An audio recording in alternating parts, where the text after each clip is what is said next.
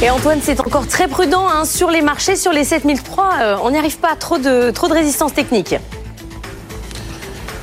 Oui, du coup, il se passe ce qu'on avait prévu. Hein. On repart sur euh, bah, nos pas pour essayer de trouver du support avec euh, quand même un léger nettoyage autour euh, des secteurs luxe et banque hier. Du coup, peut-être des points d'entrée un peu plus intéressants aujourd'hui. Et encore, si on regarde les dynamiques, c'est pas du côté de Wall Street qu'on va trouver plus de conviction. On a terminé sur une légère baisse hier. Et puis, à noter quand même le chiffre qui a marqué la séance aux États-Unis, les prix dans l'immobilier neuf américain qui s'écroule littéralement. Moins 18% sur le mois d'octobre, c'est du jamais vu dans l'histoire. Même pendant la crise de 2008, on a eu du moins 15, pas plus. Là, c'est assez foudroyant.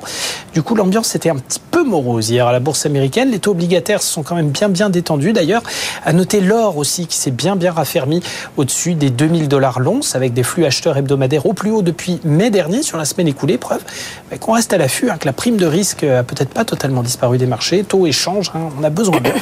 Ce matin, c'est très mitigé en Asie. Du coup, pour le CAC 40, bah, pas grand-chose à jouer. On va espérer la fameuse petite sorcière d'avant-marché qui apparaît entre 8h et 9h ces derniers temps. Elle nous a encore bien aidé en début de séance hier. La tendance était plutôt bonne, mais là, pour le moment, les signaux d'avant-marché sont stables, ni plus ni moins, autour de 7260, 7270. Bon, ça va peut-être s'activer, euh, Antoine, sur la suite de la semaine, parce qu'on a un agenda macroéconomique qui est quand même chargé.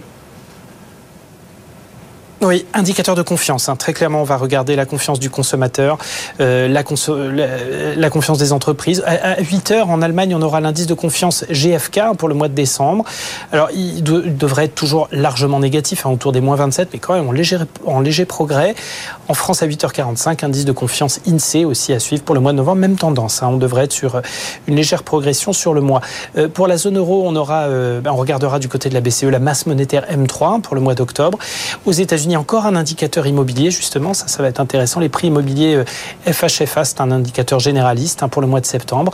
Et puis, 16 heures, encore un indice de confiance, hein, celui du Conference Board pour novembre. L'euro-dollar, lui, il est stable. Hein, on reste au-dessus d'un 0,9. Euh, là encore, euh, pas moyen de récupérer les indices. ça reste comme les 7300 sur le CAC 40. On bouge pas trop. 1,0950 là en ce moment. Merci Antoine. On se retrouve dans 10 minutes pour les cryptos.